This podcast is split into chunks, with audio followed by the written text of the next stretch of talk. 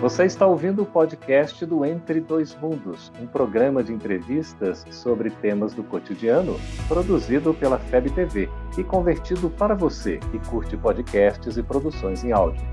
Essa é a nossa forma de transmitir esperança, conhecimento e alegria. Olá! Como o Espiritismo nos ajuda a entender o mundo de hoje? É isso que o nosso programa se propõe mostrar em conversa com estudiosos do Espiritismo. E o tema do nosso programa de hoje é a Pedagogia de Jesus.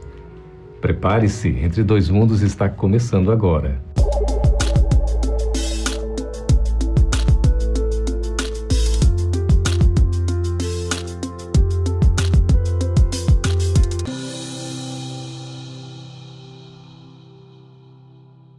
Qual é a importância do Evangelho de Jesus em nossa vida?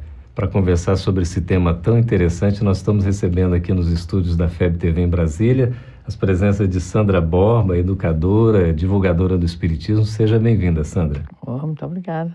E também de Saulo César, divulgador do Espiritismo. Seja bem-vindo, Saulo. Alegria estar aqui com você, Geraldo, estar aqui com a Sandra e com os nossos telespectadores. Obrigado pela presença de ambos.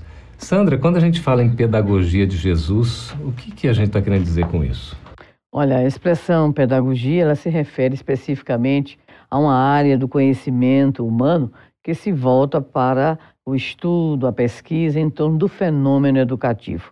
O fenômeno educativo, enquanto uma praxis humana e social, que é, sem dúvida nenhuma, um fenômeno também multifacetado. Esse fenômeno, ele tem muitas dimensões, muitos aspectos, propostas e está situado sob o ponto de vista tanto cultural quanto histórico. O termo pedagogia, é, etimologicamente falando, significa condução de crianças, mas o termo, vamos dizer assim, é, ganhou uh, outras denominações que apareceram no caminho e hoje implica em toda a área do conhecimento humano sobre o fenômeno educativo. A pedagogia de Jesus seria, assim, uma reflexão em torno daquilo que a figura de Jesus, em especial pelos seus ensinos, pelos seus exemplos, o que foi que isso teve como ressonância para uma proposta pedagógica, ou ainda, se a prática que Jesus desenvolveu entre nós teve de fato uma dimensão didático-pedagógica e se ele apresentou, ainda que oralmente, e posteriormente os seus discípulos o registraram, uma espécie de proposta educacional para o homem, no sentido mais universal que a gente possa imaginar. A gente pode dizer então, Saulo, que Jesus foi um educador. Sem dúvida nenhuma. Eu acho que, do ponto de vista da pedagogia de Jesus, ela se diferencia na medida em que nós não temos só uma educação para o ser encarnado mas uma pedagogia, uma educação para o ser espiritual, para o espírito imortal que todos nós somos. Que não significa ignorar a nossa realidade material, ignorar a nossa condição de encarnados, mas é uma pedagogia que vai para além dessa condição e tenta resgatar a nossa essência, a nossa condição de espíritos imortais, e é esse o foco que nós encontramos com Jesus de diferencial em relação a uma pedagogia que se restringe aos valores meramente materiais. Só para a gente entender, Sandra, quais seriam bem os fundamentos da pedagogia de Jesus? Olha, é, primeiro é necessário colocar que os historiadores de educação, de modo geral, concordam que, apesar de Jesus nada ter escrito, mas a sua prática entre nós, ou seja, o seu messianato, ele está envolvido completamente numa atmosfera didática. É? Então, eles concordam, os grandes, os tradicionais autores, como Monroe, como Riboulet, como é, Larroio, eles entendem que, de fato, há uma proposta que é, transparece da prática de Jesus e de seus ensinos. Então, nesse sentido, a gente pode e deve falar de uma pedagogia de Jesus, embora a gente considere né, a grande dificuldade de que essa pedagogia ela tenha sido devidamente incorporada num tempo ainda tão difícil como aquele que ele esteve entre nós. Uhum. Não se limita apenas à questão do ser humano encarnado se refere ao espírito imortal, é isso? Com certeza. Quando a gente olha o exemplo, o ensino de Jesus, isso está além, mas além no sentido de não ignorar, mas está além daquilo que representa um desafio só para o encarnado. Porque muitas propostas de Jesus, o amor aos inimigos, o perdão em todas as situações, o entendimento de um reino dos céus, porque Jesus levanta os nossos olhos para além da matéria, isso tudo se diferencia por enfocar aquilo que existe de imortal dentro da criatura humana e não somente das relações. Ainda que nas relações a gente tenha uma proposta do Cristo, do cristianismo, dos seus seguidores, uma proposta ética, moral, que ela se enquadra no detalhamento das nossas relações, mas Jesus, eu entendo que ele estava muito preocupado com o ser imortal que nós somos, para aquilo que vai além da nossa experiência reencarnatória. O Geraldo, lembrar a propósito uma uma frase muito simples, mas que talvez possa responder é muita coisa. É da autoria de Vinícius, né, o nosso Pedro de Camargo, na obra O Mestre na Educação, é, ditado pela FEB, que ele diz assim, de modo bem sintético, a obra messiânica é obra de educação. Né? Então, a obra do Cristo é de fato toda mergulhada num sentido profundamente pedagógico, e se nós buscássemos indagar qual foi o grande objetivo educacional que Jesus traçou para nós? Nós vamos encontrar no Evangelho de Mateus, especificamente no Sermão do Monte, mais especificamente, capítulo 5, versículo 48, quando ele estabelece para nós: serem perfeitos, como perfeito é vosso Pai Celestial. Então, ele define, como o nosso Saulo está colocando, né, que a nossa é, condição humana ela está para além da nossa imanência, da nossa experiência corriqueira, para uma transcendência é, impressionante. Né? Então, realmente, é a perfectibilidade que a doutrina espírita viria né, nos dizer que é exatamente a grande trajetória do espírito, criado simples e ignorante, mas destinado a essa perfectibilidade que Jesus já registrou para nós. Ô Sandra, mas parece uma proposta muito simples, né? Saulo, como é que a gente pode ser perfeito como perfeito é o nosso Pai que está nos céus? Aí tem uma característica linguística e cultural, Geraldo, que é sempre importante a gente lembrar, né? Kardec trata disso quando ele aborda essa questão também, porque perfeito como Deus não é possível que nós sejamos, porque nós somos seres limitados. Né? Deus que é infinito, é eterno. A palavra, no seu sentido original, ela não tem o sentido que a gente atribui hoje à perfeição, mas no sentido de completude, de realizar a virtude integral do ser humano. Ah, seria mais simples, por exemplo, a virtude da faca é cortar, a virtude do copo é armazenar um líquido. Existe um conjunto de virtudes para o ser humano. Realizar esse projeto, adquirir essa potencialidade total, é o que significa perfeição. Qual então, é talvez, a virtude do ser humano? Nós temos condição de refletir o Criador para a sua criação. Quando Jesus dizia, eu e o Pai somos um, quem me vê, vê o Pai, a gente entende que ele está se referindo a essa nossa possibilidade de ser a imagem e semelhança de Deus. Então, esse potencial de ser completo nesse sentido é o que a palavra, etimologicamente, ela significa, e não a perfeição como a gente está acostumado a pensar. Ô Sandra, é, Jesus poderia receber todos os títulos e ainda seria muito pouco, não é? Para designar a sua grandeza. Mas ele aceitou os títulos de mestre e de senhor. Por quê? Exatamente. E, curiosamente, também gosto né, de algumas é, incursões nos textos do Evangelho. E levantamos mais ou menos 15 autodefinições de Jesus sobre ele mesmo, ele mesmo dizendo sobre ele, né? Então ele diz que ele é caminho, que ele é verdade, vida, pastor, rei, eu sou lá de cima, né? Eu sou a videira, é, eu sou a porta. E o grande, vamos dizer assim, momento para nós que somos da área da educação é, é quando é, ele é indagado, bom mestre, ele diz, bom, não, bom, só o pai o é.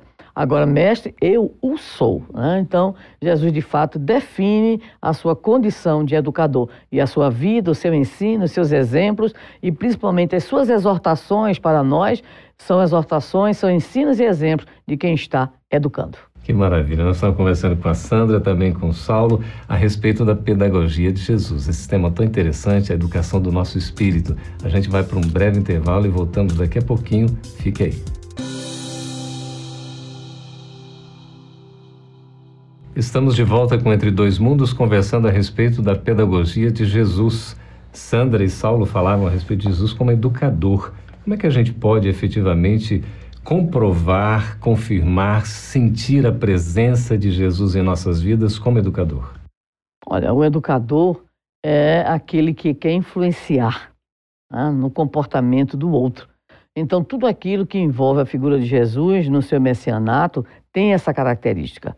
A prova é que Jesus, em todos os momentos que estão relatados nos evangelhos, ele vai buscar o que? Um sentido ele vai aproveitar aquela circunstância para instigar, para provocar. Jesus é inclusive um provocador, né? Como todo bom mestre deve ser. O bom mestre não é só aquele que ensina. Jesus tem poucos momentos apenas de ensino. Na verdade, ele educa quando ele instiga, quando ele provoca. Ele era tão provocador que quando a turma estava assim meio morgada, ele começava um embate. Perguntava assim, por exemplo, que dizem os homens, quem é o filho do homem? Quem diz que eu sou? Só para provocar, né?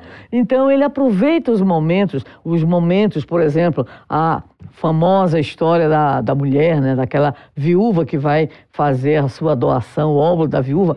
Jesus, ele é o educador por excelência, ele chama a atenção daqueles que estão com ele para prestarem atenção, para observarem. Jesus usa todos os recursos da natureza para né, ensinar. Ele usa a cultura como ponto de partida, que é uma característica sine qua non para todo bom professor. Então, tudo de fato que ele faz é para o quê? É para provocar, para instigar, para que aqueles que o ouviam pudessem, de alguma forma, eh, fazer um mergulho no autoconhecimento, para que pudessem avaliar a si próprios, o que significa dizer que realmente né, ele é um educador de mão cheia, inclusive usando os métodos que só hoje, só na atualidade, é que nós realmente consideramos importantes. É impressionante a mensagem de Jesus estar viva até hoje, né? O que, que garante essa vitalidade, essa sobrevivência, a imortalidade da mensagem de Jesus?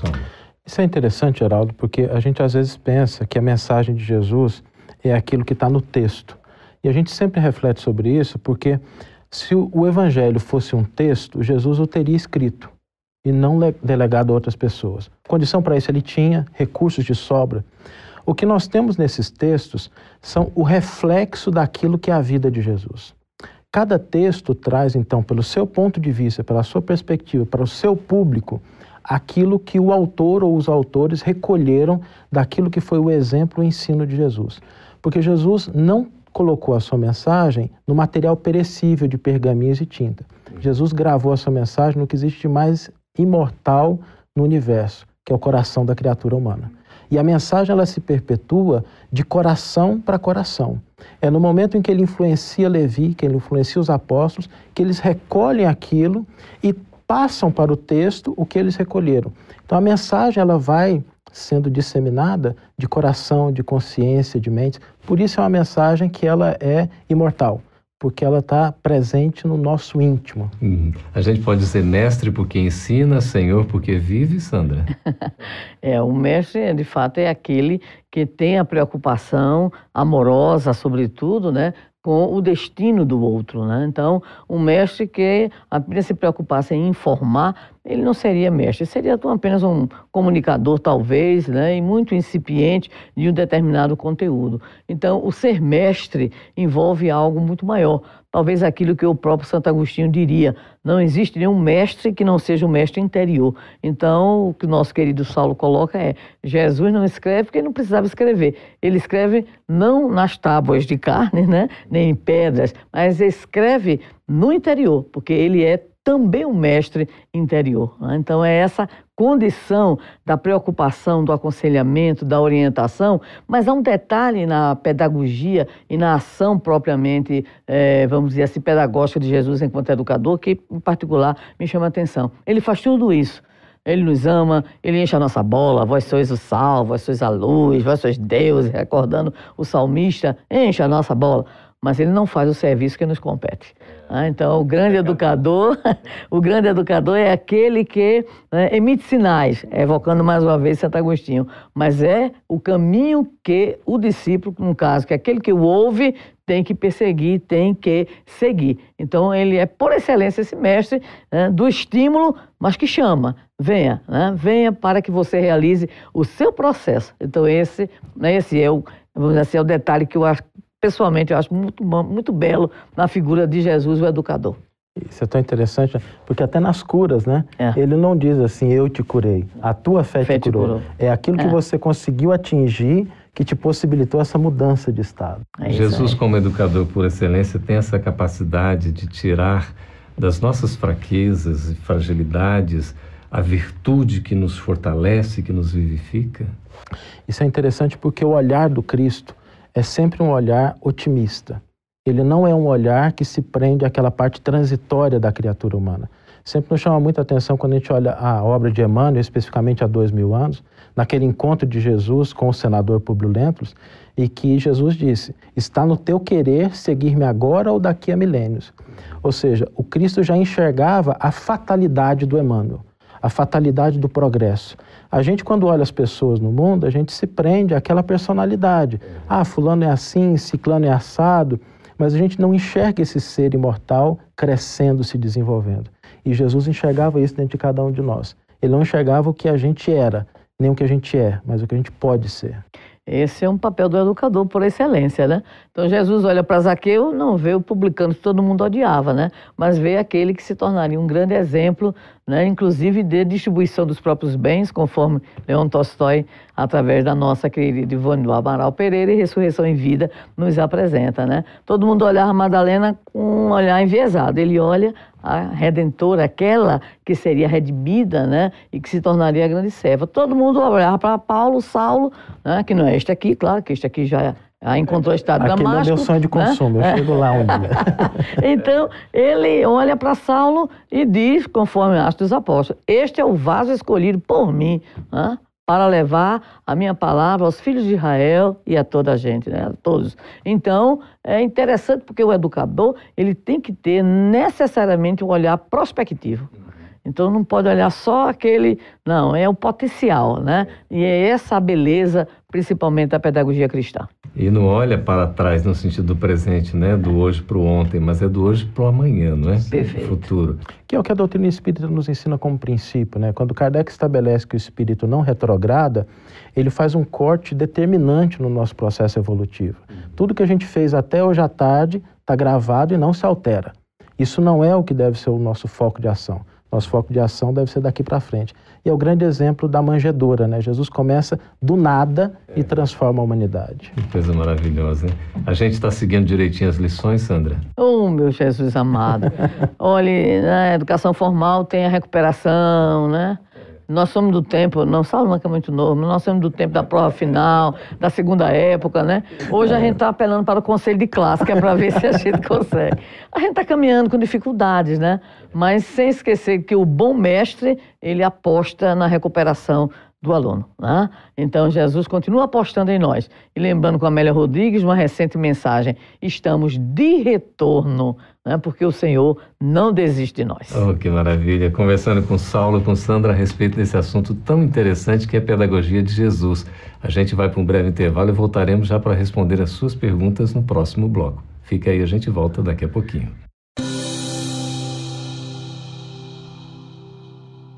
Estamos de volta com o programa Entre Dois Mundos, agora para responder as suas perguntas. Fique à vontade para nos escrever, participar do programa, é sempre muito importante a sua colaboração. Sandra, Maria Dolores, de Ribeirão Preto, em São Paulo, pergunta: a pedagogia de Jesus pune? Não, Maria Dolores, não. A pedagogia de Jesus corrige. É diferente, né? Então, o educador consciente, ele corrige. Agora, claro que o aluno, muitas vezes rebelde, né? aquele que é recalcitrante, ele sempre percebe a correção como se fosse uma forma de punição. Mas não é essa a finalidade, vamos dizer assim, do processo corretivo que a pedagogia de Jesus nos propõe. Então, a pedagogia de Jesus não é punitiva, mas nos corrige. E nos corrige de conformidade com o nível das nossas dificuldades de aprendizagem. Não, é para ajeitar mesmo. Muito bem. Saulo Marcos Cássio de São Paulo pergunta: por que os ditos por Jesus foram em parábolas? Essa pergunta é muito interessante porque ela tem três perspectivas distintas. Em primeiro lugar, a parábola era algo muito comum naquela cultura. Né? Eram os provérbios, a forma de expressão do povo judeu se valia muito desse tipo de linguagem. Então Jesus utiliza esse recurso que está presente dentro da cultura, da história do povo judeu. A segunda é que parábola vem do grego parabolê, que significa pôr de lado, comparar.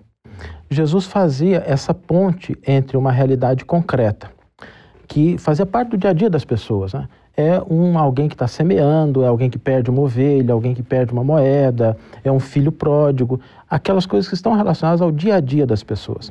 Mas o terceiro aspecto é que Jesus se aproveita desses elementos que estavam presentes na cultura judaica e ele cria mecanismos de tensão. Porque a parábola, ao mesmo tempo que ela tem um pé na realidade, ela tem um pé na reflexão. Ela faz com que a gente busque enxergar no nosso dia a dia aquilo que há de imortal. Porque o Evangelho, a proposta do Cristo, está escrito no mundo, na nossa realidade. A gente pode encontrar essas leis quando a gente está indo para o trabalho, quando a gente está assistindo televisão, quando a gente está conversando com alguém. E Jesus chamava a atenção desse ponto. As leis divinas, elas estão escritas na consciência e no mundo. Basta que a gente aprenda a ler. Olha só, até sobre isso que o Paulo está falando, Luiz Gustavo de Franca, São Paulo, Sandra, Pergunta por que os homens não conseguem entender a educação de Jesus. Porque a gente não consegue entender nem sequer a educação que os pais da gente quer, querem nos dar, né? Porque nós somos ainda espíritos recalcitrantes, rebeldes, porque ainda somos é, seres caracterizados por uma profunda imaturidade psicológica, onde a gente quer que prevaleça aquilo que a gente quer, né? Enquanto que uma proposta de educação que vai nos remeter a quê? A esforços, principalmente de autoconhecimento, né? de consertar veredas, vamos dizer assim, de reajustamentos diante do, do, da própria lei divino natural que nós tantas e tantas vezes né, deixamos de levar em consideração. Então, o processo de educação é um processo, do seu sentido original da palavra, é do cere, não educar, que é de fora para dentro, mas o educere de dentro para fora. Então, esse é um processo doloroso, uhum. porque amadurecer é doloroso, crescer é doloroso, se renovar é doloroso, mas é um processo de iluminação é um processo de libertação. Então, o caráter eminentemente educativo da pedagogia do Cristo é um caráter profundamente libertador. Então, enquanto nós não nos apossarmos dessa compreensão, nós seremos rebeldes diante da pedagogia de Jesus.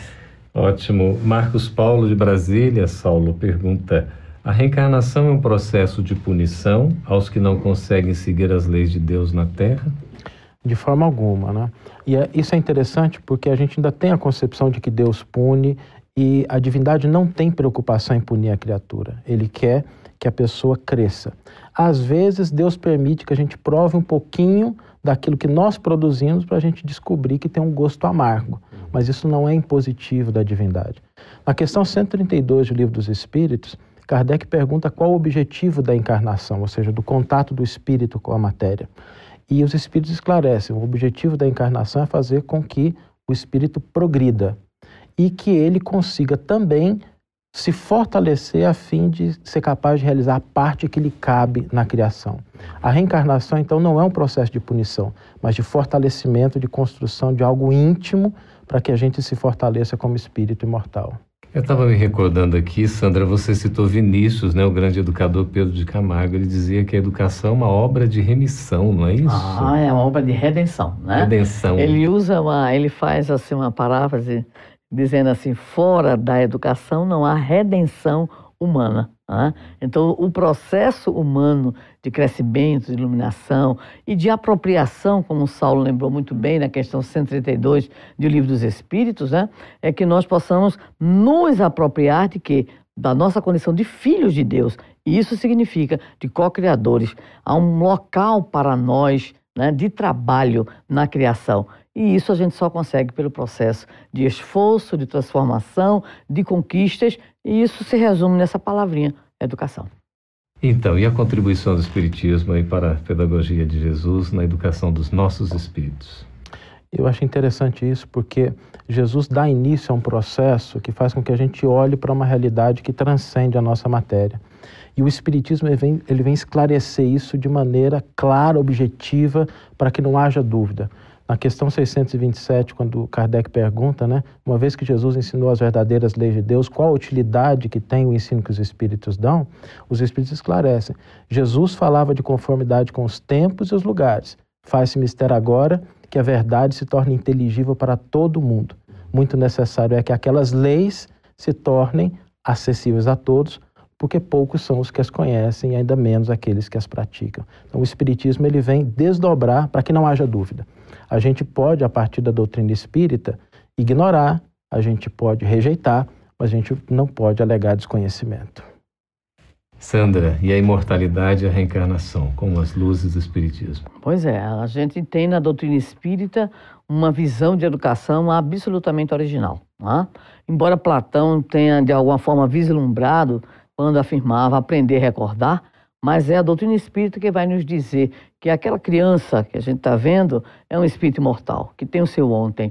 E o seu ontem aparece hoje na forma de interesses, tendências, instintos, aptidões. Então, a visão espírita da educação, ela vai para além de um corpo de criança, um adolescente, um jovem, um adulto, e é tão interessante que não só a reencarnação, conforme o Saulo colocava, é um processo pedagógico, né?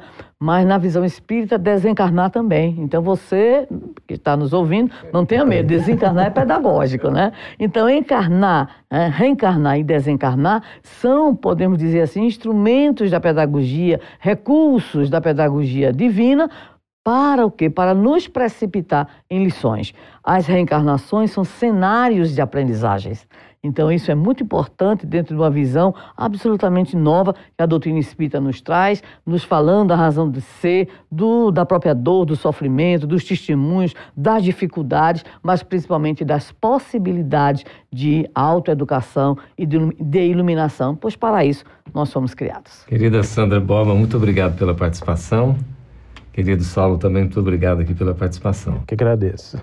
Ok, obrigado também por sua participação, pelas sugestões, pelas perguntas. Continue conosco. Você pode assistir a este e outros programas no Entre Dois Mundos, outros programas da FEB TV, no canal Gotas de Luz. Esteja conosco na próxima edição do Entre Dois Mundos. Até lá. Essa é uma produção da Federação Espírita Brasileira. Para saber mais, siga arroba FebTV Brasil no YouTube, Facebook e Instagram. Ative o sininho para receber as notificações e ficar por dentro da nossa programação. Até a próxima!